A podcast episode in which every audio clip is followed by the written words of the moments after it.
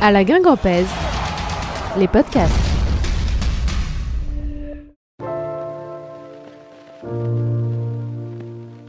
Le stade de Roudourou sous sa forme contemporaine est sorti de terre en 1990, mais on peut surtout affirmer qu'il a pris vie en 1993.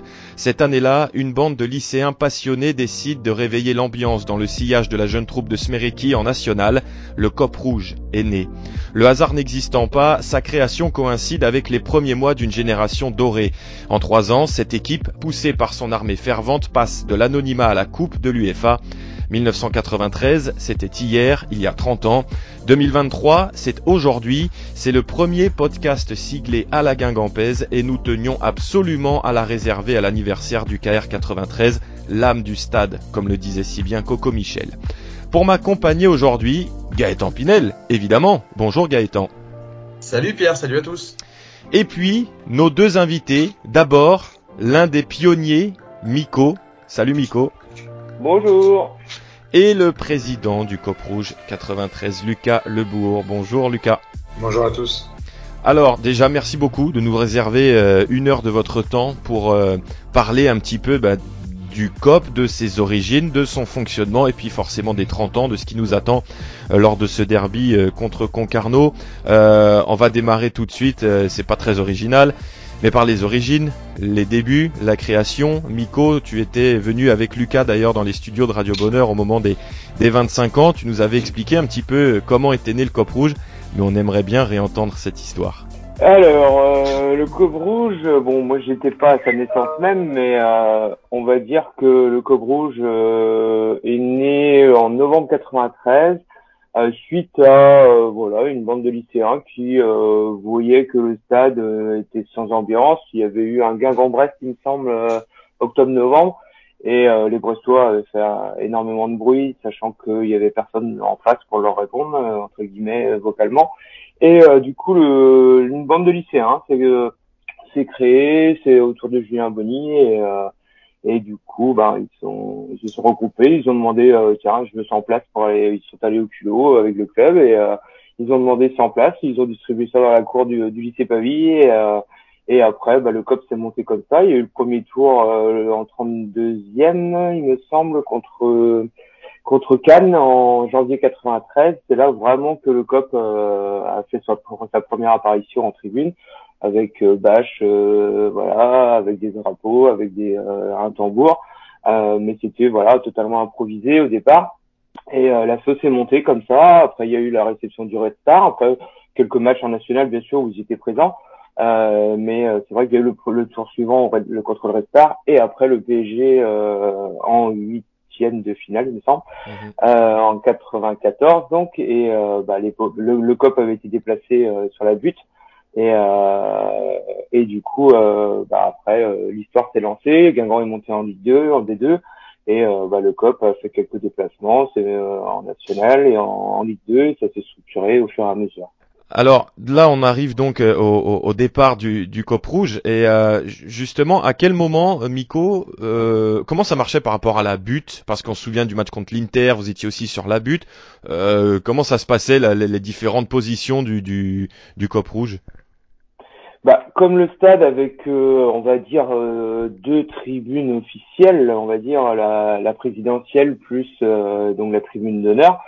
le déplacement sur quelques matchs en but, c'était le but aussi que bah, il n'y avait pas assez de place assise, et notamment contre l'Inter, les normes, les normes UEFA, hein, comme on le sait tous.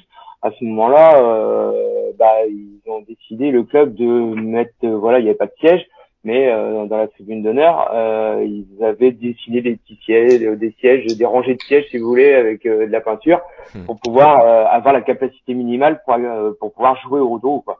Donc du coup, bah, le COP forcément s'est déplacé sur la butte par ce souci-là de respecter les normes des, places assises, le minimum de places assises, pour pouvoir réceptionner l'Inter en 97. Et donc c'est au terme de cette saison-là, au tournant de la saison suivante, il me semble que la tribune latérale ouest euh, est construite parce qu'on se souvient notamment sur la demi-finale contre Montpellier quelques mois plus tard, on voit cette tribune, la latte ouest, construite mais pas encore euh, homologuée pour accueillir du public. à, quel moment donc vous vous déménagez là-bas et pourquoi vous n'êtes pas resté en tribune honneur comme euh, on peut voir Lens aujourd'hui par exemple évoluer, enfin le COP de Lens être à, cet endroit-là? Alors le déplacement s'est fait oui en août à la reprise de la saison 97 ouais. Le déplacement s'est fait dans la tribune ouest bah, par souci aussi le bah, c'est le club qui a pris la décision aussi de et en accord avec les, euh, les leaders du COP euh, à ce moment-là, euh, de se de partir de la honneur pour pouvoir avoir une tribune qui pour permettrait d'accueillir les on va dire les gens qui placent assises et pour pouvoir monter en gamme aussi pour pouvoir proposer plusieurs différents tarifs. Et ça a été le choix aussi de, de, se déplacer en ouest puisqu'on nous proposait aussi un, un local de stockage en dessous derrière la tribune et ça nous a permis aussi de, de se structuré et ça a été le choix des dirigeants euh, du COP à l'époque. Ouais. Euh, Lucas, toi, à quel moment tu, tu apparais dans ce paysage du COP rouge? Quel est ton, par exemple, ton premier match? Est-ce que tu te souviens de ton premier match dans le COP? Euh, dans, bah moi déjà je suis né en bah, je suis né en novembre 93 aussi, bah, donc euh, j'ai 30 ans. Bien. en même temps. Euh, mes premiers matchs après moi ça fait très banal comme histoire et je pense que tout toute personne du groupe le dit, mais moi c'est mon père qui m'emmenait au stade quand j'étais petit. Euh, malgré que que j'habite, euh, je suis originaire de Concarneau dans le Finistère, euh, mais euh, la famille de mon père est d'originaire de Bégard, donc donc on a toujours été attaché à Guingamp. Et du coup, il m'emmenait assez, assez jeune. Hein. Mon premier souvenir, je pense que c'est 2003, c'est Guingamp-Lyon, j'avais 10 ans. Après, je sais que j'y suis allé avant contre Guingamp-Lens. Et après, euh, bah, j'ai été au lycée à Rostronin, donc euh, là, j'y allais tout le temps. Et euh, autrement, mes premiers, premiers matchs en tribune ouest, c'était vers 10 ans. Et pourquoi aujourd'hui, c'est impossible pour toi, pour vous, ce que je vais poser la question à vous deux, de suivre le match ailleurs que dans ce, ce poumon du stade? Lucas bah, À l'extérieur, moi, ça m'arrive ça m'arrive régulièrement quand même, parce que je, avec ma vie de famille, je me déplace un peu moins maintenant. Mais euh, à domicile, je pourrais pas être ailleurs. Euh, J'essaie de vivre le match le plus possible, et, euh, debout, avec les, les, copains du groupe. Voilà, assis, je pense que déjà voir un match en soi assis, j'ai un peu de mal. Alors également, ce serait impossible pour moi. Je le vis trop pour ça. Et Miko? Alors même si je sais que toi, il me semble, hein, tu te balades un peu pour faire des photos. Voilà. Donc euh, moi je bah je vis différemment que je le vis différemment puisque depuis des années euh, bah, c'est important aussi d'avoir des photos pour euh, garder vraiment des souvenirs de, de, la tribune, des des, des, beaux moments, des des tifos qu'on réalise. Donc c'est vrai que moi c'est un peu délicat parce que je connais l'ambiance du Rodourou, de je la vois de partout quoi. C'est-à-dire que je change de tribune à l'autre, je passe on va dire je peux passer une première mi-temps en est en en honneur comme en présidentiel. Donc euh, bon, moi ça me dérange pas, je bouge et je vois aussi l'ambiance et ça me permet de rapporter aux gars aussi, de dire bah, les gars il faut pousser un peu plus, là c'était pas terrible la première mi-temps ou alors les gars c'est super, euh, continuez comme ça. Donc ça permet de donner des infos aussi aux, leaders pour euh, bah, le ressenti euh, qu'on a autour du stade. Mais c'est vrai que bah, la deuxième mi-temps, voilà, je la passe euh, quand je quand j'arrive en tribune, quoi, je la passe vraiment dans le dans cop. Et pourquoi un autre, euh, voilà, non, c'est c'est important de de vivre l'ambiance. Un copper depuis 30 ans se vit un match debout, quoi. C'est pas, comme dit Lucas, c'est pas réalisable de se dire, euh, je passais un match assis. On l'a vécu pendant la petite période Covid, là où on pouvait revenir au stade, mais les gens tous assis, masqués, etc. C'était pas notre trip, quoi. C'est pas notre cam du tout, quoi. Et toi, ouais, qui, euh, qui, qui, qui, est enfin, qui est de temps en temps euh, le dos tourné aussi finalement au, terrain. Il n'y a pas un côté frustrant de pas voir le match dans sa totalité Ça m'arrive de temps en temps. Après, je, je laisse ça à Tristan et Romain qui sont bien meilleurs que moi. euh, je pense qu'on peut pas tout faire dans un groupe. C'est important de de laisser les, les points forts que chacun peut avoir. Et Romain et Tristan le font très bien. Après, malheureusement, quand ils sont absents, euh, ça m'est arrivé de le faire. Euh, moi, j'aime bien le faire. Euh, j'aime bien le faire parce que bah, vivre un but tourné, c'est incroyable. Je trouve que c'est vraiment l'ambiance est vraiment incroyable. Je préfère presque même le vivre tourné que le vivre de face, parce que je vois vraiment la joie sur la, le visage des gens et le bonheur. Après, Mm, ouais, ouais, c'est vraiment ce que j'aime quand je mène. Quand on prend un but, c'est très difficile aussi, mais euh, on voit un peu tout s'éteindre. Donc après, reprendre, euh, reprendre une ambiance quand, quand on vient de prendre un but où le match est compliqué, je pense qu'il n'y a pas besoin de le voir pour savoir que sur le terrain c'est mauvais. des fois, c'est pas plus mal hein, d'avoir le dos tourné euh, au terrain. Hein. Vaut mieux. Les dernières, les dernières années qu'on a eues, c'est vrai que c'est pas mal d'être retourné. Euh, justement, j'avais une question. Je me suis toujours posé cette question-là. Euh, comment un capot, donc un, leader, celui qui euh, donne le, tempo aux, autres, la question c'est comment vous, euh, comment dirais-je, vous choisissez à, quel champ il y a? Est-ce que vous avez une trame, vous dites à la 20e je lance ça, à la 25e je lance ça, comment ça se décide au-delà du terrain et du scénario? Pas du tout. Bah, c'est vraiment sur le terrain et le scénario. Après, je, euh, je peux pas parler en nom de Tristan et Romain, mais je sais que moi, quand je le fais, même Miko a mené euh, dans sa jeunesse, on va dire, au clair. Euh, euh, le, le chant peut aller avec l'ambiance actuelle. Euh, ce qu'on ressent sur le terrain. Parce que quand il faut pousser, genre le aller ou euh, quand le corps rouge se met à chanter, on sent que si on lance des chants comme ça, ça peut pousser. Euh, les hauts armes, par exemple, moi, c'est quand le stade est un peu éteint, on sait que c'est des chants qui, vont résonner et qui vont réveiller un peu la tribune.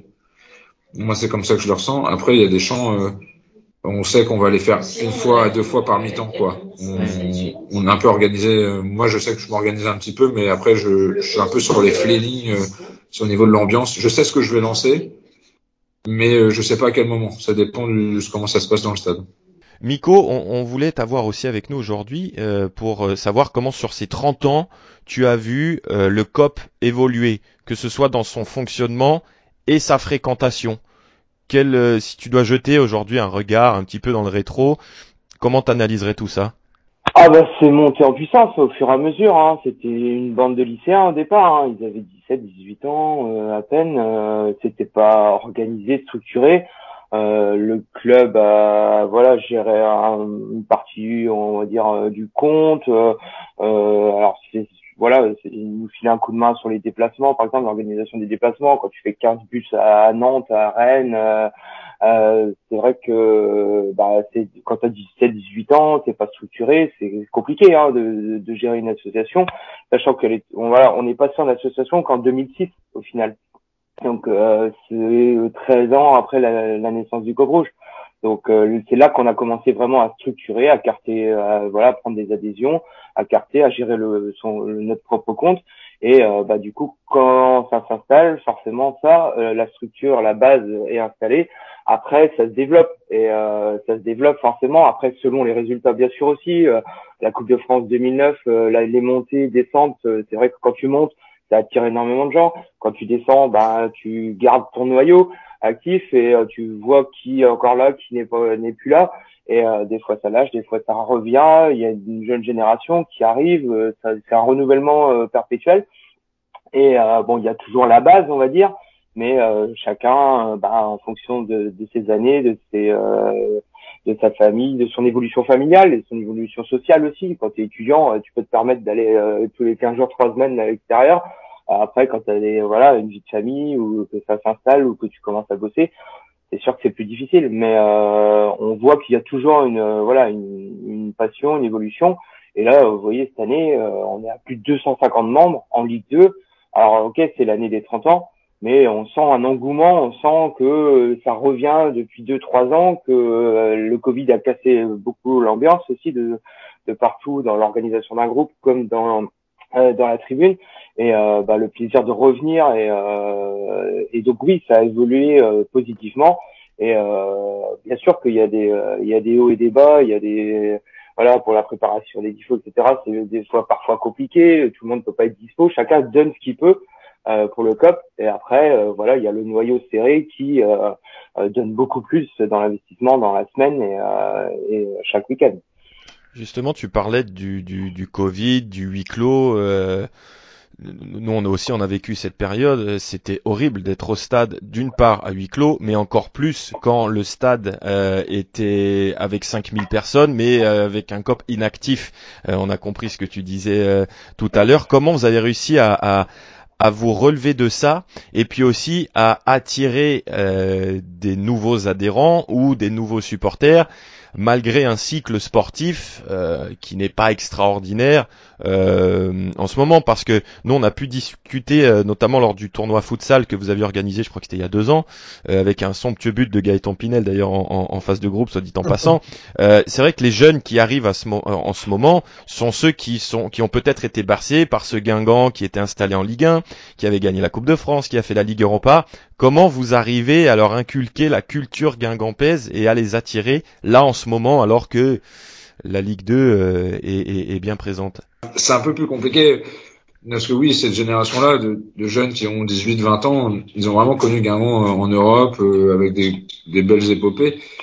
Mais on sent quand même les gens sont passionnés. Guingamp, c'est un club un peu à part où les gens sont passionnés par son histoire et parce que qui sont avec des joueurs, euh, on va dire qu'on a retrouvé un peu de combatif. On a aussi retrouvé euh, les adhérents ont augmenté aussi, je pense, et l'ambiance en training s'est améliorée ces derniers temps parce que aussi sur le terrain on a trouvé, on trouve une équipe qui nous ressemble un petit peu plus, euh, qui qui se bat plus. Par exemple, c'est qu'un détail, mais euh, Civis, il était Maxime Civis était en parcage avec nous à Saint-Malo en première mi-temps samedi dernier. Mmh. Donc ça fait beaucoup. C'est des joueurs avec qui on peut parler. On, on sent un coach investi par son travail et parce qu'il veut donner à Guingamp et réussir à Guingamp. Donc je pense que tous ces, ces points d'amélioration qu'on a eu ces derniers temps, avec le Covid aussi qui est un peu derrière, qui, qui commence à être derrière nous, remotive les gens et après on a toujours l'espoir que de remonter, d'être toujours un petit peu ce caillou dans la chaussure hein, des grandes équipes et je pense que cet espoir de remonter, de, de, de refaire des parcours en coupe, euh, comme on l'entend, on se dit oh, bah, cette année euh, on a une équipe euh, pour jouer la coupe, un peu de battants qui vont aller gagner à la dernière minute.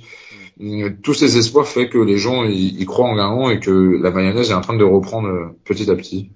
Et est-ce que depuis après le, le, Covid aussi finalement, est-ce que vous, vous appréciez d'autant plus maintenant le bah, cette ambiance cop euh, Enfin, en tout cas, moi, le ressenti que j'ai. Je trouve qu'on l'apprécie encore plus qu'avant finalement parce que Oh, ça nous a tellement manqué pendant de longs mois qu'on l'apprécie d'autant plus. Est-ce que vous, c'est votre votre cas? Ah oui, moi, je la période où on était, euh, où j'ai dû m'abonner aux chaînes télé pour euh, pour regarder les matchs, c'était insupportable. Et euh, revenir voir l'ambiance, voir les gens, venir au stade même avec leurs enfants, aller prendre un casse-croûte, moi je trouve ça c'est génial. Et mm. sentir cette émotion et cet engouement qui reprend, moi c'est c'est vraiment une sensation que je retrouverai nulle part ailleurs. Gaëtan, je voulais te solliciter parce que toi aussi qui navigues dans les divers stades de France et de Navarre, on a l'impression, par rapport à ce que disait Lucas, que euh, à Guingamp, on vient pas forcément au stade pour voir du beau jeu, des buts partout. On, voit on vient surtout pour voir une équipe qui se bat et qui court. Et c'est vrai que quand on regarde les stats, nous aussi, on est un peu dans ce, dans, dans, dans, dans tout ça par notre position. On voit que c'est une des équipes qui court le plus en Ligue 2. On a l'impression, voilà, que c'est les, les morceaux sont en train un peu de se recoller en ce moment. Ouais, Guingamp, euh, à Guingamp, en tout cas, les gens aiment bien ce, ce côté-là. On préfère des fois avoir des joueurs peut-être moins talentueux, mais euh, qui donnent l'impression, en tout cas, de, de, de se battre plus qu'un joueur pétri, de talent, mais qu'on va voir un peu avec parcimonie. Donc, euh, c'est ça a toujours été ça, Guingamp, hein, d'aimer ce genre de profil-là. Euh, dans d'autres stades, ça peut être totalement différent. Et dans les gros clubs, c'est forcément les gros clubs de Ligue 1, c'est forcément un, regard un peu un peu différent aussi mais à Guingamp oui c'est sûr que ça c'est c'est c'est quelque chose qui est prégnant depuis très longtemps et je pense que ça le sera toujours parce qu'en fait c'est comme ça que le club a grandi avec ce genre de joueurs là euh, qui a toujours eu un, quelque part un attachement en fait quand, quand ça a marché à Guingamp c'est quand les, les, joueurs ont eu un attachement sont pour beaucoup restés sur la durée euh, quelques années quand même. Donc euh, ouais c'est c'est ce qui fait euh, c'est ce qui fait que, que... enfin c'est ce qui est apprécié en tout cas à Guingamp. Ouais. Je répète juste souvent ça, mais je pense que c'est vrai. Moi, j'ai vu pas mal de fois au stade à Guingamp. On a vu des très beaux buts, hein, même ces dernières années. Mais euh, j'ai vu le stade se lever pour un tacle de Christophe Carbois ou de Diallo ou de Matisse pour récupérer un ballon à la dernière minute. Et ça, je pense qu'on le voit pas partout. Ouais, c'est vrai. C'est ça. C'est c'est exactement ça la la combativité, l'esprit guingampais, c'est c'est ça. Euh, Miko, je voulais aussi te solliciter euh, en, en lien avec tout ce qu'on est en train de dire, euh, du haut de ton expérience. Euh, quel a été le moment où le COP a été le plus en fusion avec son équipe? Quelle est la génération de joueurs où, où, où vous aviez l'impression de ne faire qu'un? Il y a eu plusieurs moments, mais euh, On va dire si j'ai vraiment une période à retenir, euh, bah, c'est l'enchaînement euh, deuxième Coupe de France et Coupe d'Europe. Euh, le parcours en Coupe d'Europe jusqu'à Kiev. Euh, toute cette année-là, donc c'était l'année de la saison des 20 ans. On était à bloc sur sur les spectacles en tribune. On avait on a eu une opportunité de quart de finale, demi-finale, finale de Coupe de France. On la gagne. Et là, on se dit, allez, on n'a même pas le temps de passer l'été que euh, on va enchaîner euh, trois trois magnifiques matchs euh, à domicile et à l'extérieur en Coupe d'Europe. Et bon, on était assez proche, par exemple, du, du capitaine Lionel Matisse. donc du coup, on a senti, bah, moi je trouve que c'est vraiment cette période-là où, si je dois retenir une période, c'est celle-là où j'ai trouvé que ouais le COP était vraiment en fusion et euh, le match de Kiev euh, à domicile l'ambiance qu'il y a eu c'était extraordinaire. Le déplacement à Thessalonique ça a été extraordinaire aussi. Euh, on a vraiment vécu dans l'enchaînement de la saison des 20 ans. Euh, voilà on se maintient on joue euh, une finale de Coupe de France en Bahreïn et après on enchaîne la Coupe d'Europe donc c'est vrai que cette période-là on a senti vraiment une fusion avec avec les joueurs question à, à 3 francs. Euh, Guingamp Monaco ou Guingamp Kiev, la plus grosse ambiance? Ah, Guingamp Monaco quand même, bien sûr, parce que euh, on sentait que tout le stade voulait retourner au stade de France, quoi. On sentait vraiment les gens euh, le un partout, euh, prolongation. Euh, je pense que voilà, monégasque comme Guingampais, les jambes étaient lourdes et, sur le terrain, et ils ont senti tout un public ouais, j'étais euh, en présidentielle, je suis reparti en présidentielle pendant la prolongation pour prendre des photos et je me dis mais je regardais autour de moi, je voyais les gens mais tous debout, euh, euh, la traversée de, de la Dislas euh, était mythique quoi, et, le contre pour marquer le deuxième ou troisième, je sais plus. C'est Gérès. C'est Gérès, oui, qui remonte et et oui, euh, le stade était en fusion et, c'est là où bon, je suis peut-être un des seuls à avoir pensé en tribune. Oh merde, on retourne au stade de France en 15 jours quoi. Et là on se dit oh là, on va passer des nuits blanches encore à organiser tout ça. Mais c'est du bonheur, hein, c'est du bonheur. Moi je, moi je parlais de Kiev et Kiev franchement même euh, bah, je l'ai fait à l'extérieur aussi, mais euh, c'était différent. mais à domicile, en fait c'est tout le fait de match, c'est qu'ils prennent, on est, on sent qu'ils sont au-dessus, on est débordé au début de, de première mi-temps. Mais le fait qu'ils prennent les rouges, euh, les deux rouges, ils finissent à neuf, euh, on sent que le stade y croit. Il dit que c'est possible, en fait. Euh, et je trouve que cette ambiance, elle est vraiment à noter aussi. C'était la plus belle ambiance européenne qu'on a vue euh, pendant cette période-là. Même si contre le PAOK, c'était une grosse ambiance. Mmh. Mais contre Kiev, c'était vraiment avec tous ces faits de match. Ah, c'était incroyable, c'était vraiment incroyable. Ah, justement, vous me faites naître plein d'idées dans, ma tête, parce que j'ai une question que je me pose depuis les matchs d'Europa de, League en 2014. Alors, le COP n'est pas n'a rien à voir avec ce que je vais dire, mais pourquoi sur les matchs de groupe, il y avait que 7 ou 8 000 spectateurs, à votre avis? Comment vous expliquez ça? Alors que le COP était bien rempli, il y avait une super ambiance, mais pourquoi le reste du stade, à votre avis, n'était pas rempli pour ces matchs qui sont quand même très rares en, Ligue Europa? Bah, moi déjà on avait pour moi c'est rare qu'on bah, c'était la première fois qu'on jouait vraiment les poules en fait une mm. poule euh, comme une coupe d'Europe comme de façon actuelle en gros et euh, bah fallait pas faut pas se cacher hein, ça a pas fait rêver hein, le tirage des poules hein.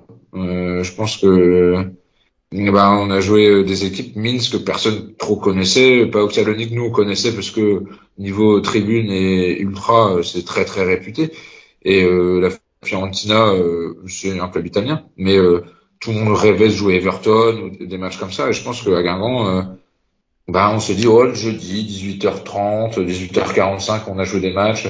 C'était pas dans, c'était pas dans les, dans, dans, dans l'habitude des gens, on va dire, je pense. Hmm.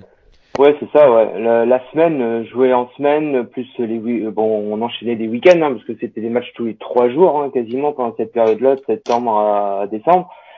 Euh, c'est sûr que ben oui, ça a pas tiré plus que ça et bon étonnamment aussi, mais euh, après Kiev, le stade était bien bien plein, hein, si j'ai bon souvenir. Ah oui oui, Kiev, il y a rien à dire. Euh, ah, oui, voilà, Kiev, il y avait rien à dire, mais c'est vrai que les matchs de poule, oui, comme dit Lucas, l'adversaire et le fait de jouer en semaine, euh, beaucoup de supporters, faut se dire aussi, hein, attention, hein, beaucoup de supporters qui remplissent le stade à Guingamp, ne sont pas forcément euh, des alentours. Donc euh, quand tu as une demi-heure, une heure de route, une demi-heure ça va, mais une heure de route, euh, ça vient du Finistère, du Morbihan, etc. Un jeudi soir, à 18h30, il faut pouvoir s'organiser, il faut pouvoir, euh, voilà. Après, il y a un rematch le dimanche, donc les gens privilégier peut-être euh, plus le match de championnat que le match de Coupe d'Europe en attendant peut-être que Guingamp fasse un exploit, je sais pas.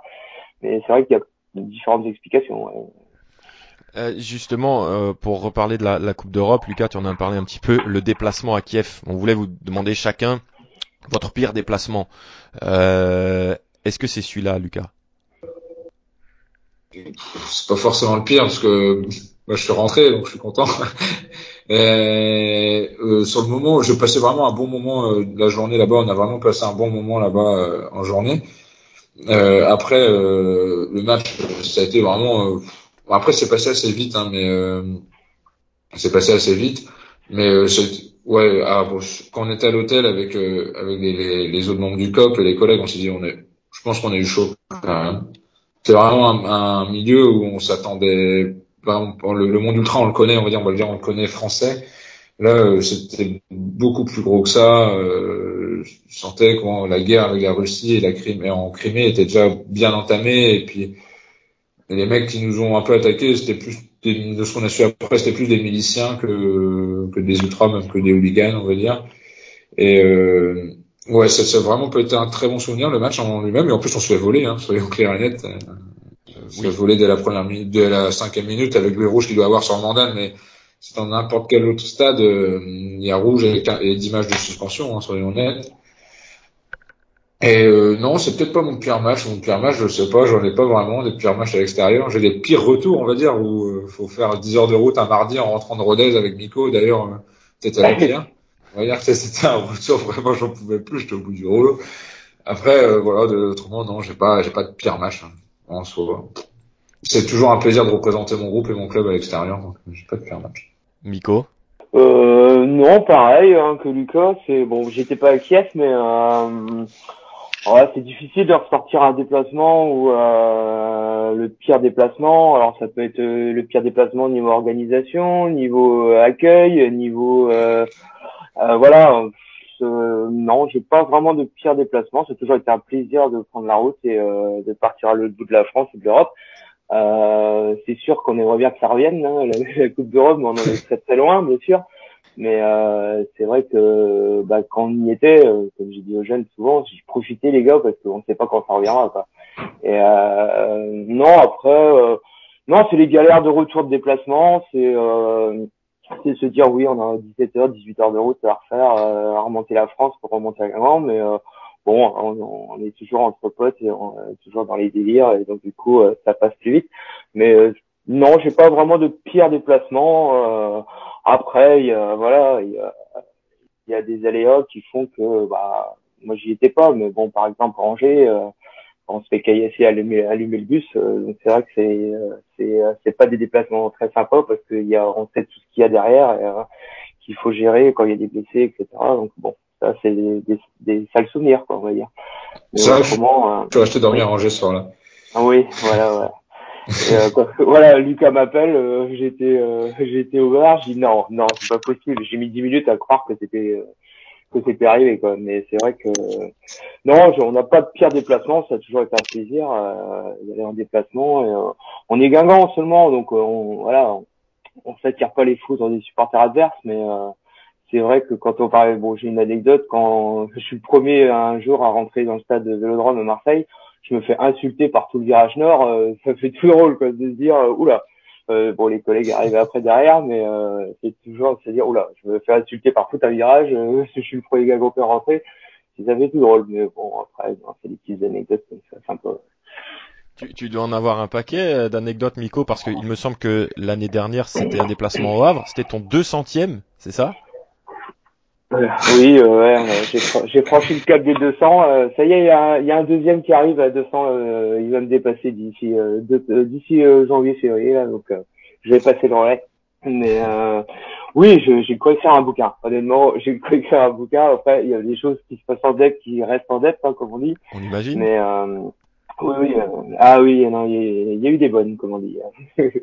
des choses assez marrantes à raconter mais ça reste entre entre nous parce que c'est marrant quand même il y, a, des moments en depth on se marre vraiment et c'est pour ça que c'est marrant aussi parce qu'on est avec les potes et puis comme Miko dit il y a des galères au retour mais euh, on les oublie assez vite. Angers, oui, c'est une galère. Après, c'est vrai que Nico m'avait pas cru, ce qu'on aime bien, parce que je pense que c'est un secret pour personne. Nico, c'est un peu, c'est un peu notre gardien pour qu'on reste un petit peu dans, dans les normes le plus, le plus longtemps possible et qu'on ne fasse pas trop de bêtises. Et du coup, on aime bien lui faire un peu des blagues le samedi soir quand il est pas avec nous. Du coup, euh, il stresse un peu pour nous, donc c'est marrant.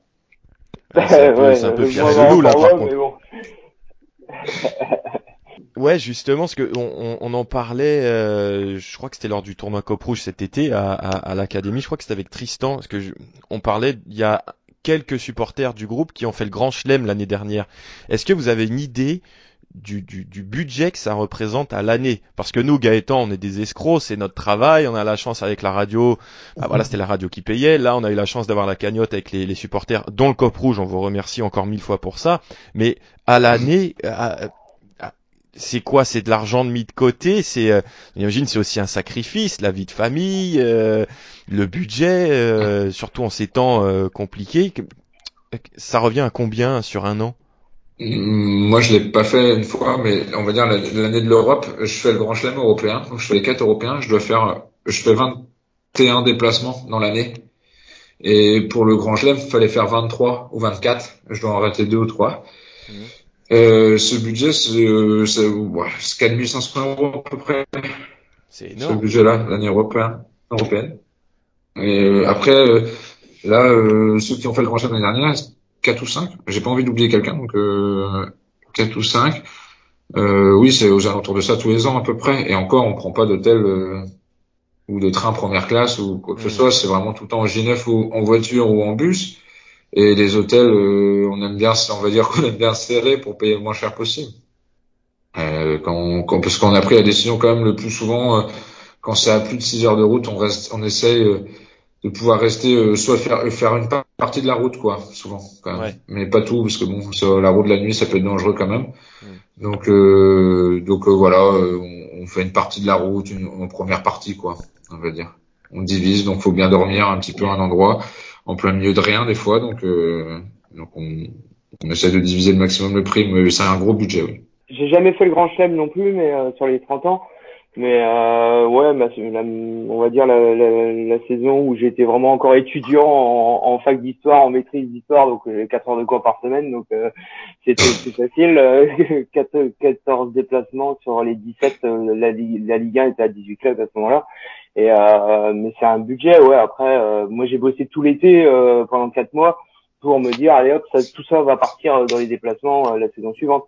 Après, les gars qui ont réalisé, les filles qui ont réalisé l'année dernière, c'est euh, bah, chaque déplacement tous les 15 jours.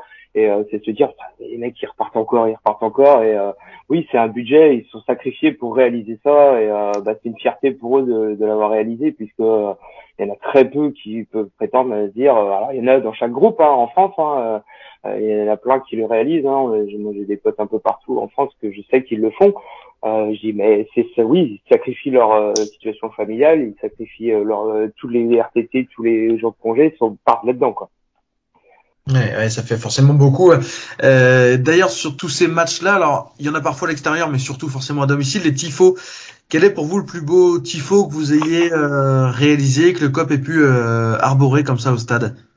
Oh, bah Après, moi, il y en a plusieurs. Un plus beau, je vais pas dire qu'il y a un plus beau parce que n'importe quel tifo, c'est un investissement des mecs qui viennent euh, le week-end, la nuit.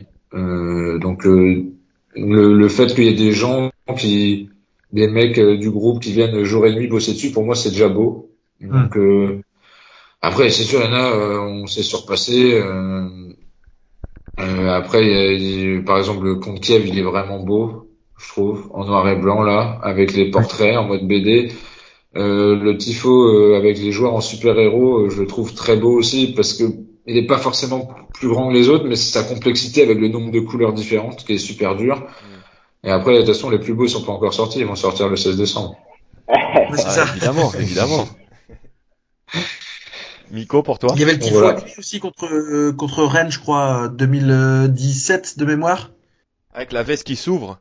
Voilà. Ah oui, oui, c'est ça, il y a eu ça, même les tifos 20 euh, ans, 25 ans, euh, on se rend pas compte du travail dessus. Euh, pour moi, ils sont très beaux aussi. Après, malheureusement, à Guingamp, on a beaucoup de vent souvent. Donc la réalisation de tifo, euh, elle peut, on peut l'avoir à plat, nous on le trouve magnifique. Une fois qu'il est en l'air, il y a tellement le vent s'engouffre vraiment dans cette tribune et du coup, euh, on peut avoir des problématiques de réalisation dû à ça. Mais autrement, en soi, ils sont tous très bien réalisés. Ouais, comme Lucas aussi, je dirais que oui, euh, chaque tifo a son histoire et euh, au moment, euh, sur l'actualité, sur le, le présent.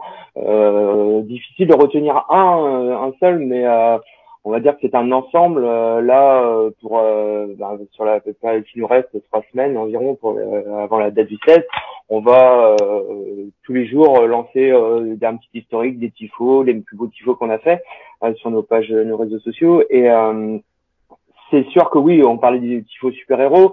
Celui-là était magnifique. Après, moi, je retiendrai aussi le tifo des 10 ans, le tifo des 15 ans, parce que on n'avait pas les mêmes moyens techniques, on n'avait pas la même force vive au niveau du cop rouge et euh, les gens sont quand même mobilisés. Euh, c'était des personnes de 40, 50 ans qui venaient nous filer un coup de main sur le coup de pinceau.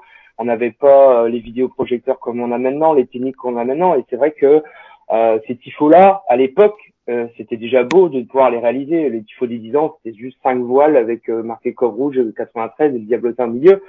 Le tifo des 15 ans, c'était voulu depuis, je, celui-là, je le voulais depuis 7-8 ans, de faire une levée d'une voile à la verticale. Et Pierre, on en a discuté plus d'une fois ensemble, c'est euh, ce tifo-là, quand il retombe et qu'il y a tous les drapeaux derrière, euh, deuxième tifo derrière, c'est vrai que pas pour l'époque, on va dire, à ce moment-là, c'était déjà une belle prouesse et on est monté en gamme. Je me, je me, je me permets de t'interrompre justement, Miko, sur ce tifo des 15 ans. Je vais, je vais pas faire 5 minutes dessus, enfin je pourrais d'ailleurs. Euh, mais à l'époque, ouais, j'ai déjà raconté cette histoire, mais je voulais en profiter pour la re-raconter. À l'époque, je suis avec EAGTV, donc je filme avec mon caméscope et j'avais toujours mon petit kiff, c'était de me mettre derrière le dernier joueur qui entrait, euh, vous savez, avec, avec les marches pour mener à la pelouse. Et là, en fait, euh, je savais pas du tout ce que vous prépariez à ce moment-là. J'avais pas vu les poulies, les, les, fils, etc. Et en fait, je sors du terrain derrière le, fameux Jean-Christophe Vergerol. Et en fait, je je me souviens encore de mon émotion à ce moment-là. C'est comme si mon sang s'était arrêté. je me dis, bah attends, il y a plus de tribune. C'est un mur. C'était un mur avec une voile Cop Rouge 93 avec plein de petits dessins autour qui représentaient toutes vos aventures. Et puis le deuxième euh, coup au cœur, c'était effectivement quand vous avez baissé et qu'il y avait tous ces drapeaux qui s'agitaient, mais c'était monstrueux. Et avoir vécu ça depuis le terrain. Alors, je sais pas, j'espère que les joueurs l'ont vécu euh, euh, aussi intensément que moi, parce que moi, ben, mon petit cœur il est guingampé, donc forcément c'était fabuleux. Mais euh, je pense aussi que les joueurs doivent avoir des, des ça, doit être, ça doit les transcender d'avoir ce genre de, de choses là. Est-ce que vous avez eu des retours des joueurs par rapport à des tifos, notamment le tifo où ils étaient en super héros peut-être? Le super héros, certains ils voulaient le garder. Je sais que Nicolas Bénézet voulait sa partie du tifo. Hum, autrement, ouais, des retours des joueurs. Euh, certains, bah, il y a eu une période vraiment de, de trou quand même où les relations avec les joueurs étaient pas très bonnes. Le, on va dire euh, de la descente à, à, on va dire il y a deux ans, c'était pas fou, fou quoi. À part avec Ludo Blast, là, bien sûr, où c'est des joueurs qu'on voyait régulièrement. Mm. Mais autrement, euh, Jonel nous a euh, déjà, c'est le seul euh, capitaine à avoir eu un brassard et marqué Cobra Rouge 93 dessus. Faut pas mm. oublier. Euh, il y a des joueurs qui nous ont dit que ce jour-là, l'ambiance, les tifos que vous avez fait, c'était incroyable, comment vous avez fait. Et ça, on nous a, ils nous l'ont dit que certains, plusieurs fois. Et ça, c'est quand même agréable, quoi. Gaëtan, pour toi, le plus beau tifo, celui que tu gardes là, maintenant? En attendant, celui de Concarneau, évidemment. Ouais, c'est ça. Moi, j'ai beaucoup aimé l'enchaînement des tifos pour les 20 ans. On a eu plusieurs sur la sur la soirée. J'ai bien aimé l'enchaînement de ces tifos là. Et puis euh, puis sinon ouais c'est celui de le, bah, les, portraits et le portrait de Gourvenec notamment euh, contre Kiev euh, en, en, Coupe d'Europe. Ouais, J'avais trouvé ça c'était bah non seulement déjà c'était c'était extrêmement ressemblant. Alors il y a des moyens évidemment pour le faire, vous le disiez, mais quand même fallait fallait le réussir. Et puis ouais ça, ça claquait vraiment dans, dans la tribune et même dans le stade dans, dans, dans son ensemble juste une petite anecdote sur le tifo, euh, le tifo des 20 ans. Donc ça avait été sur trois matchs, on avait réparti ça sur trois matchs. On s'était dit on fait les, le tifo des 20 ans tel jour. On n'avait pas annoncé les autres et on avait déjà préparé à l'avance. Et euh, on a eu des soucis parce que Lucas parlait du vent par exemple, et c'est vrai que euh, euh, le deuxième tifo, le la deuxième journée tifo, c'était euh, donc des voiles en 3D dans la tribune, et il y avait un grand supporter avec son écharpe et tout ça. Et à l'origine, il devait aller au-dessus du toit. Et petite anecdote, on n'avait pas fait gaffe que sur le sur les publicités qui sont au-dessus du toit, il y avait plein d'agrafes et le, filet s'est pris dans les dans les agrafes et résultat des courses il devait être au-dessus le bonhomme. Il devait vraiment aller jusqu'au ah. au pylône d'éclairage, au d'éclairage. Donc on a mis des poulies au pylône d'éclairage. Et le troisième, la troisième journée, on a été complètement obligé d'annuler le tifo. Et c'était un, bon, maintenant on peut le dire, hein, c'était un grand gâteau d'anniversaire qu'on n'a jamais pu sortir un gros gâteau d'anniversaire avec une petite pin-up là qui sortait du gâteau d'anniversaire, euh, une levée en euh, levée avec des ballons euh, costauds, et donc ça devait aller vraiment au pylône d'éclairage tout au-dessus du toit de la tribune, etc. Et on n'a jamais pu le sortir, et ça a été une, grosse déception ce jour-là parce que on voulait faire le bouquet final, et au final, bon bah on n'a pas pu le sortir avec le vent, et on avait loué une grue et tout ça pour qu'elle tienne derrière. Et bon, voilà, c'est c'est une petite déception, mais bon c'est le tifo des les tifos des 20 ans, oui, avait bien, a bien réalisé aussi. Et bon. Justement. Il y a toujours les couacs. Ah oui, mais c'est merci de nous révéler tout ça parce que dommage, la pin-up attendra peut-être un peu plus tard. Ah oui. Euh, le comment ça se prépare un tifo? Parce que nous, on, on le voit terminé, mais comment vous dessinez, comment déjà comment l'idée naît, est-ce que c'est quelqu'un qui a l'idée qui la partage aux autres, euh, comment est-ce que vous peignez euh, tout ça, comment ça se passe et combien de temps ça prend?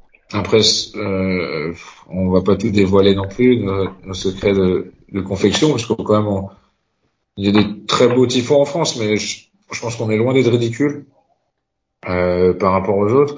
ça nous prend beaucoup de temps. Euh, je sais pas, en nombre d'heures, je sais pas, 50 heures, je pense, 50, 60 heures, sans compter la conception euh, sur ordinateur avant.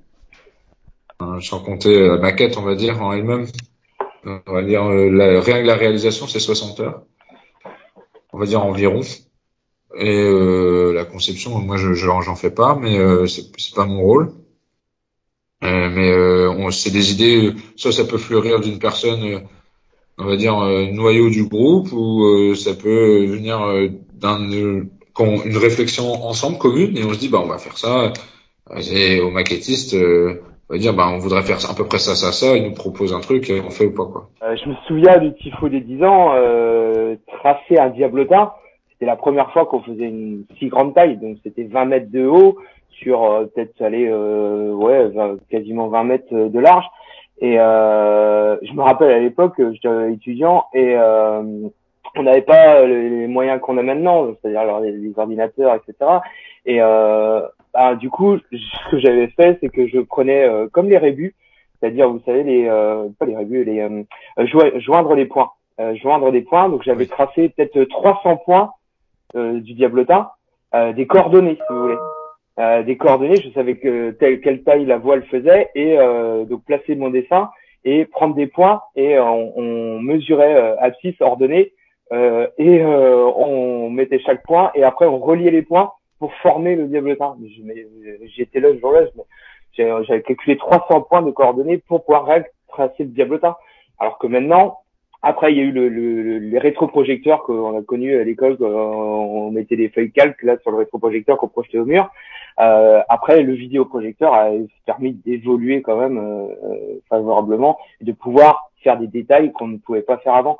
Le, le tifo des 15 ans, où tu disais tout à l'heure, les, les, petits euh, les petits dessins qui rappelaient l'histoire du groupe, un suite, voilà, plein de choses. Et ça, on, l'a tracé à la main. On l'a tracé à la main sur euh, une maquette. Et après, on a reproduit après euh, au, au, rétroprojecteur. Et euh, maintenant, c'est vrai que des vidéoprojecteurs permettent d'avancer beaucoup plus vite. Mais c'est vrai que de la conception à la réalisation, les, les 20 ans, ça avait duré un an et demi à peu près. les, là, les 30, on va dire qu'on s'est activé depuis six mois euh, pour préparer les 30 ans. Mais euh, oui, comme dit Lucas, c'est un groupe d'une dizaine de personnes qui euh, qui euh, balancent ses idées et après on essaie de joindre et ils se sont dit bon allez hop et le président tranche à un moment donné pour euh, pour qu'on avance et Mais c'est après c'est toujours une logistique parce qu'on se rend pas compte que c'est une, toute une logistique qui se met en place.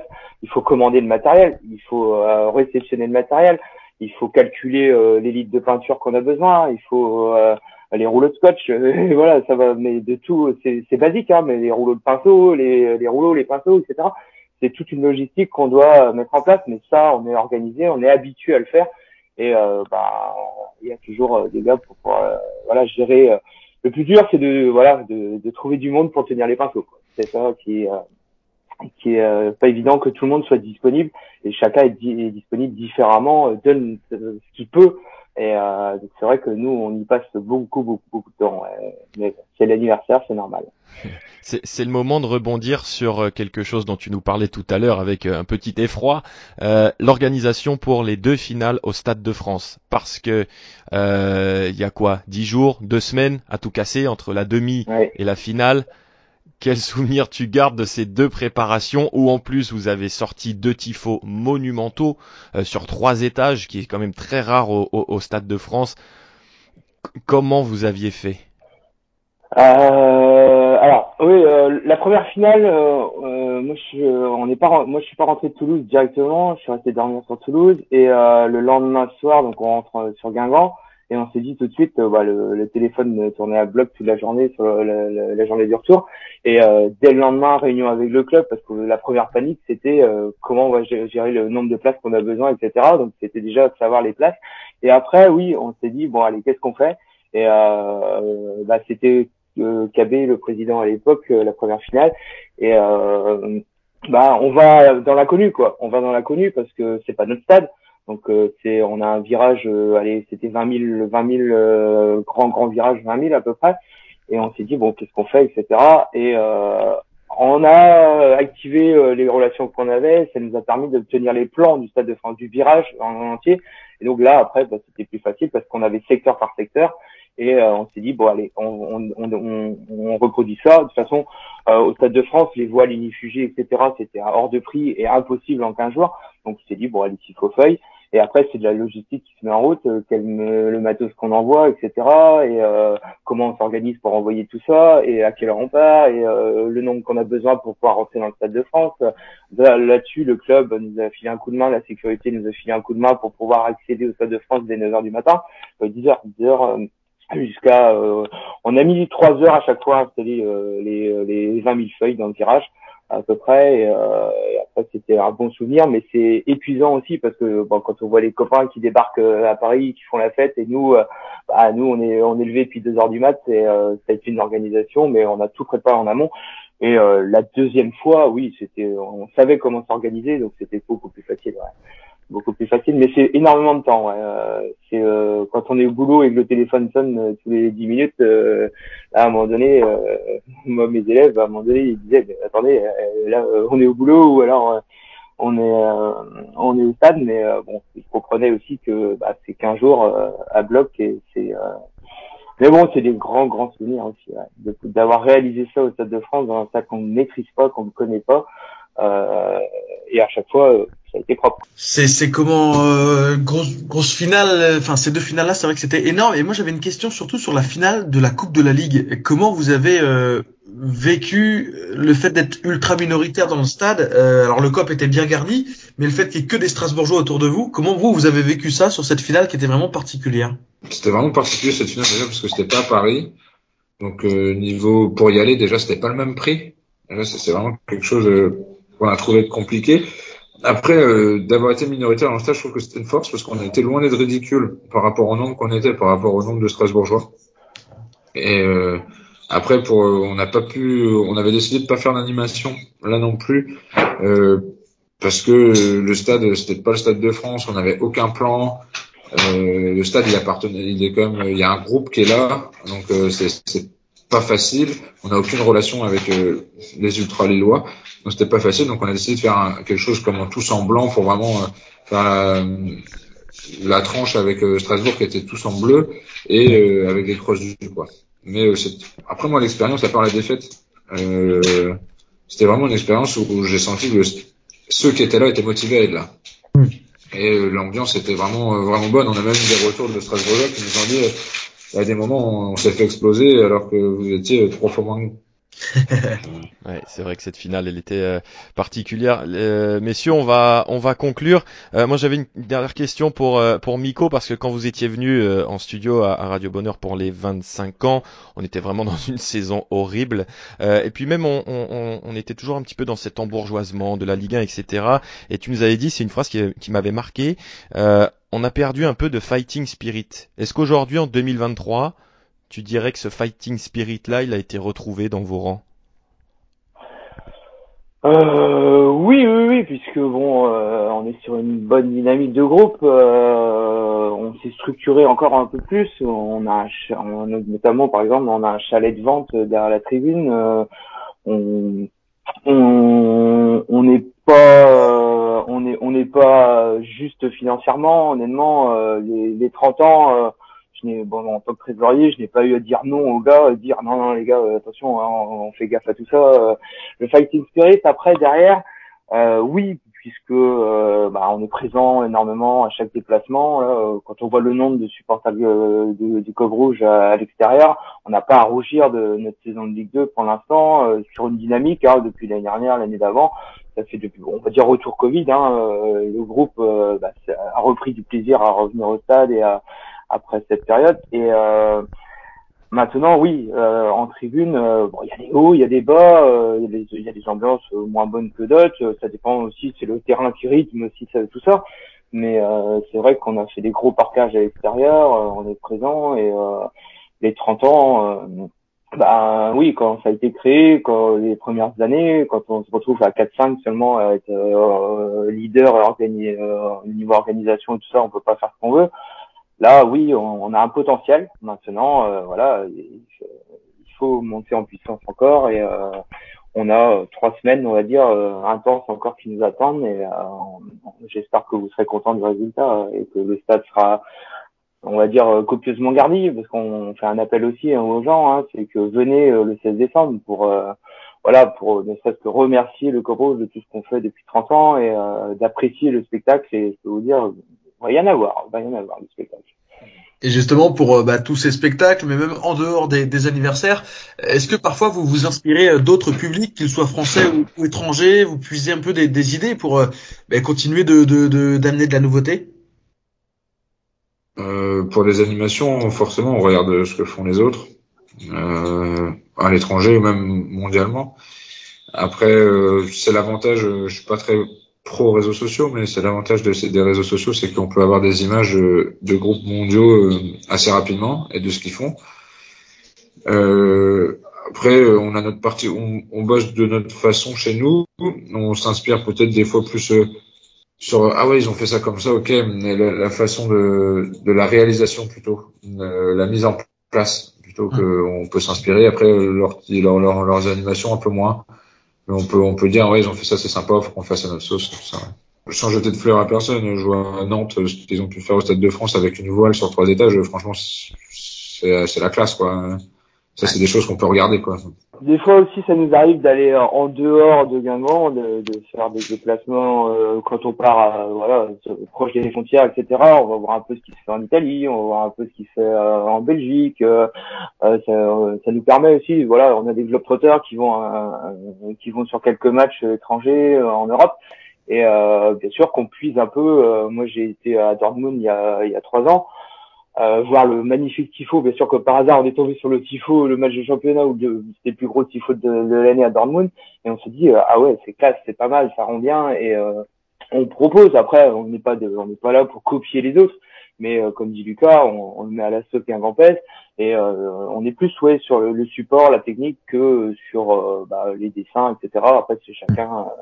mais on peut dire ce qu'on veut hein, sur nos voisins, Lorient, Rennes c'est assez impressionnant ce qui sort aussi. Hein, euh, faut le reconnaître, c'est joli ce qui sort. C'est euh, bah, c'est euh, toujours, c'est pas dans la rivalité, mais c'est toujours à se dire, voilà, allez, tiens, un tel a fait ça, ça c'est pas mal, ça, ça claque et ça permet de se dire aussi de pas être en compétition, bien sûr, parce qu'on est chacun fait ce qu'il veut dans sa tribune, mais se dire que bah il y a des il y a des jolis tifos un peu partout en France et c'est vrai qu'on sait quand on est dedans encore plus on, sait que même si voilà le tifo est à moitié foiré ou qu'il n'est pas très joli, entre guillemets, on peut pas se permettre de critiquer parce qu'on sait tout le boulot qu'il y a derrière, quoi. On sait tout le boulot qu'il y a derrière. Eh bien, on espère qu'il y a pas mal de supporters qui s'inspireront de ce que vous ferez le, 16 décembre pour ce Guingamp Concarneau. Du coup, Lucas, je, je, je, je tilte, mais c'est un match super spécial pour toi.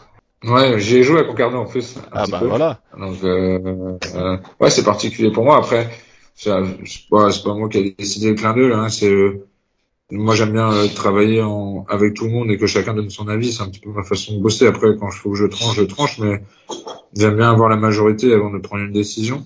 Euh, c'est aussi, on a voulu changer cette année parce que d'habitude nos anniversaires on le fait l'été, mais on a toujours des problèmes de vent euh, ou de temps. En fait, on n'a jamais eu vraiment de chance sur nos anniversaires avec le temps. Euh, du coup, on s'est dit en plus, bon, pour les 30 ans, faire vraiment à la date, euh, à la date euh, plus proche possible de, de novembre 93. Euh, pourquoi pas. Après, le vent, pour l'instant, il souffle pas mal, donc euh, je suis un peu inquiet. On verra bien. allez, on croise les doigts. On croise les doigts pour vous. En tout cas, merci infiniment de nous avoir accordé cette heure de, de podcast, euh, Lucas et, et, Miko. On espère que nos auditeurs vont découvrir pas mal de petites choses euh, sur l'histoire, sur votre manière de, de fonctionner. Merci beaucoup. Merci, merci à toi, merci à Gaëtan. Et après, juste pour un, petit détail, quand on voit, euh, Gaëtan disait le, le tifo, le Gourvenec, tout ça, on voit, imaginez-vous que quand on le voit à 1m80 du sol, on trouve que ça ne ressemble à rien. Et ça nous fait très peur, souvent.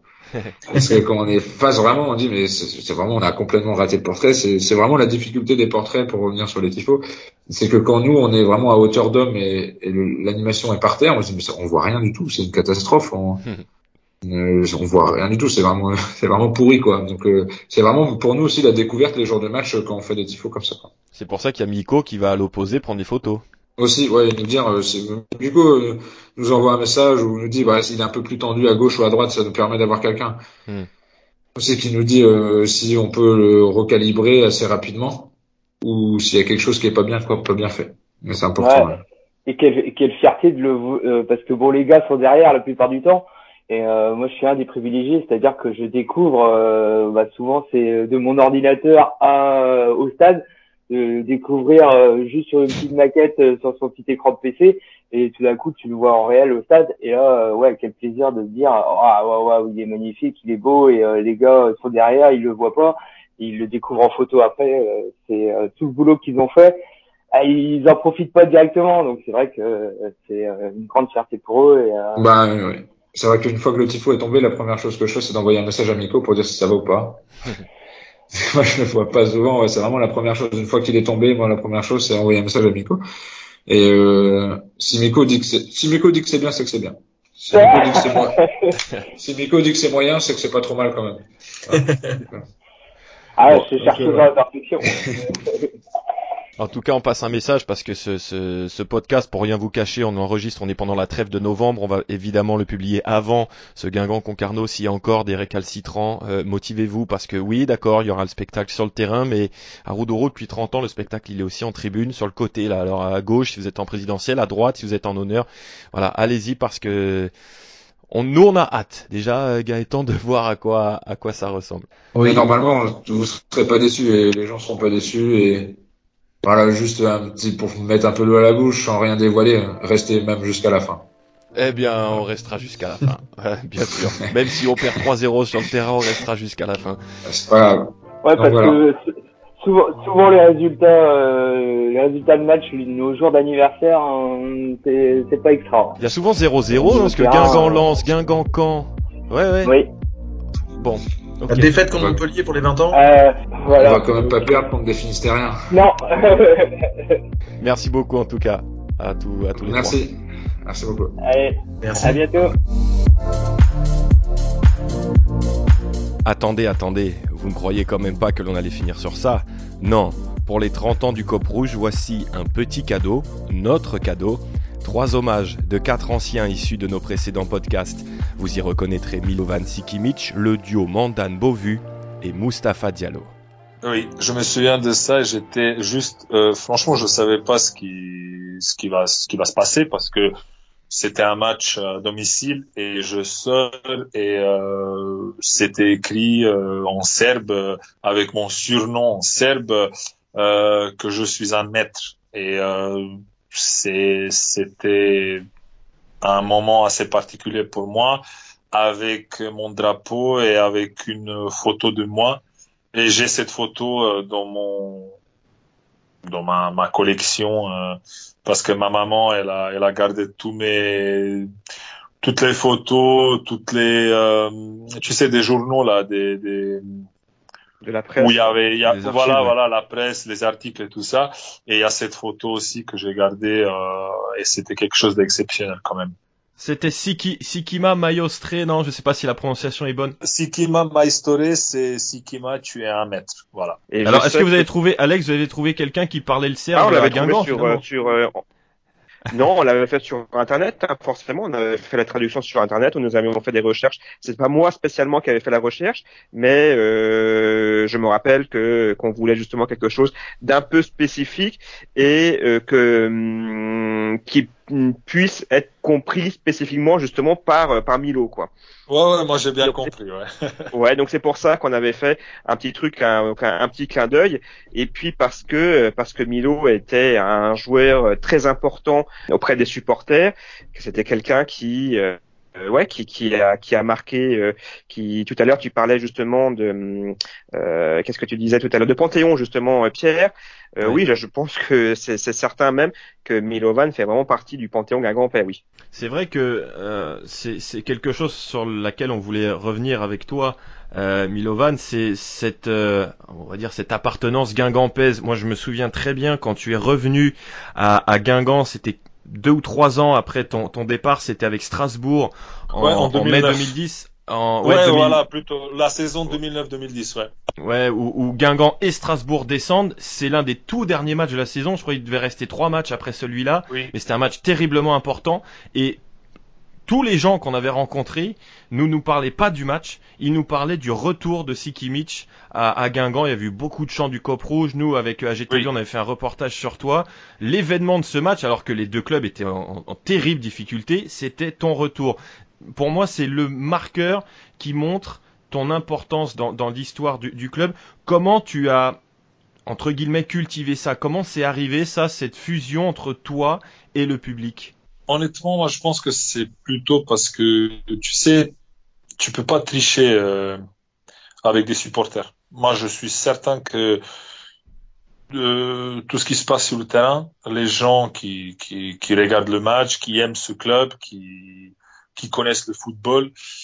Euh, même si tu joues mal, même si t'es pas dans ton jour, mais que tu mouilles ton maillot et que tu donnes tout sur le terrain, je pense que les gens ils ont reconnu ça et c'est vrai que moi je suis comme ça, même si ça va mal, même si euh, je suis pas très bon euh, des fois, bah je mouille le maillot et je pense que les gens respectent ça et aussi parce que tu sais, pour moi, si quelqu'un me demande un, un autogramme ou une photo ou qui s'arrête pour discuter un petit peu avec moi, moi, j'ai jamais refusé euh, personne.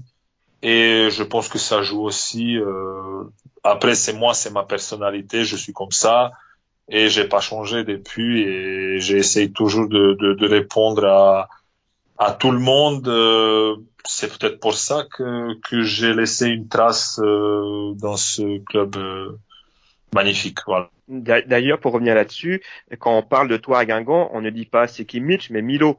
Euh, c'est comme le Coco Michel, on dit pas, euh, on dit pas Michel ou Claude Michel, c'est Coco. Donc c'est pour te dire que euh, voilà quoi, Milo. Quand on parle de Milo à Guingamp, tout le monde sait tout de suite de qui on parle. C'est, on t'appelle par par ton ton diminutif. voilà, c'est c'est comme ça, c'est Milo. Point.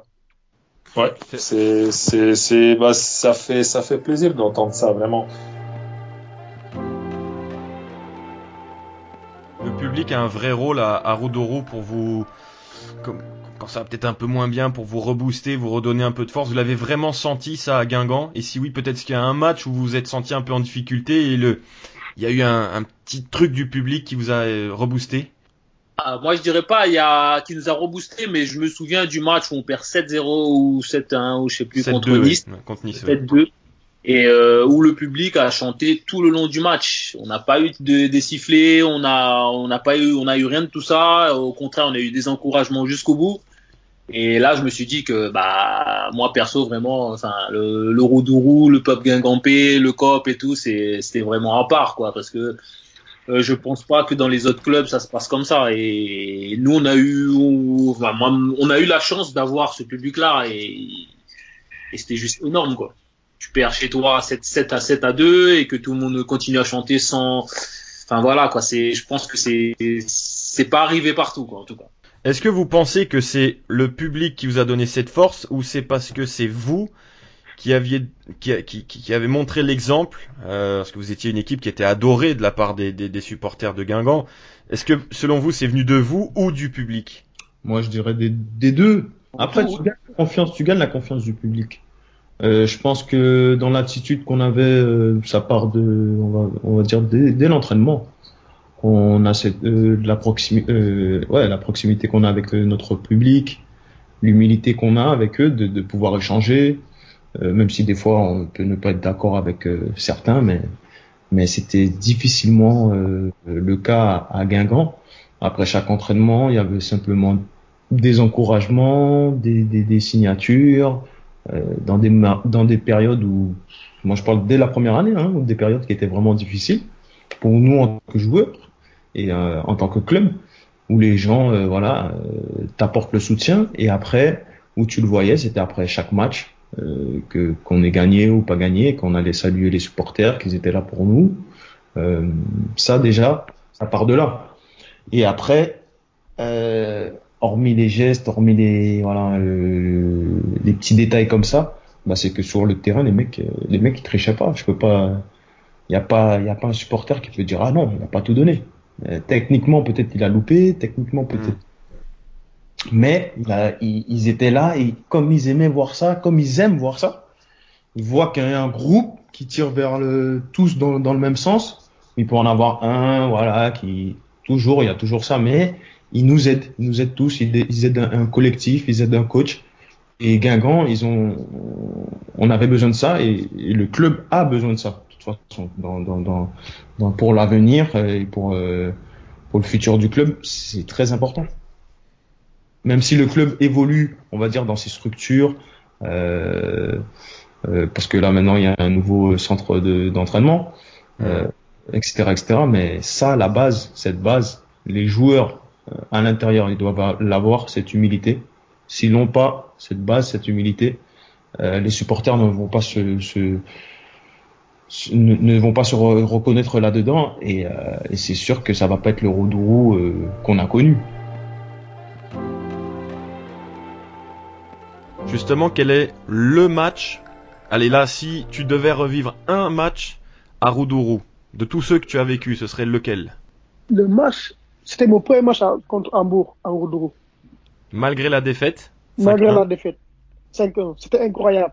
On est mené 5 ans, c'est comme si on, nous on menait 3-0 les gens, ils n'arrêtaient pas de, se supporter. Les gens, ils n'arrivaient pas d'encourager. Les gens, ils étaient contents. C'était incroyable. Le premier match, mon premier match au Roudourou, et les stades étaient pleins. On est mené 5-0. C'est comme si on menait, même, je me rappelle du but qu'on a marqué, c'est comme si on menait 1-0 ou 2-0. Je te jure, c'était incroyable. Oui, c'est vrai. Moi, moi, je me souviens, j'étais au, au, bord du terrain parce que je filmais à, l'époque pour euh, EAGTV et puis j'entendais le cop essayer de lancer une Ola à 5-0. Je fais mais non, mais le stade ne va pas suivre. À 5-0, il y a une Ola au stade. C'est vrai que c'était incroyable. Moi, c'était moi, ça m'a ça m'a touché. Rien qu'en parlant, j'ai j'ai parce que c'était mon premier match au Roudou. On joue, on perd 5-0. Les gens connus à nous encourager, ils chantaient. Mais c'est ça l'esprit Gengambé. C'est ça qui fait que Genga et Genga arrivent à, à, battre les gros. Parce que quand tu arrives au Roudrou, on était, on était tous unis. Tu sentais que tu jouais, mais tu sentais que les supporters étaient à, à côté. Mmh. Les mmh. supporters t'encourageaient. Moi, je me rappelais, je, même tu tâtais, les supporters étaient contents. Quand tu courais, les, gens étaient contents. Parce que tu regardes le, le public, tu sais qu'ils sont avec, avec vous. C'est ça, c'est ça l'esprit. C'est ça qui fait notre force.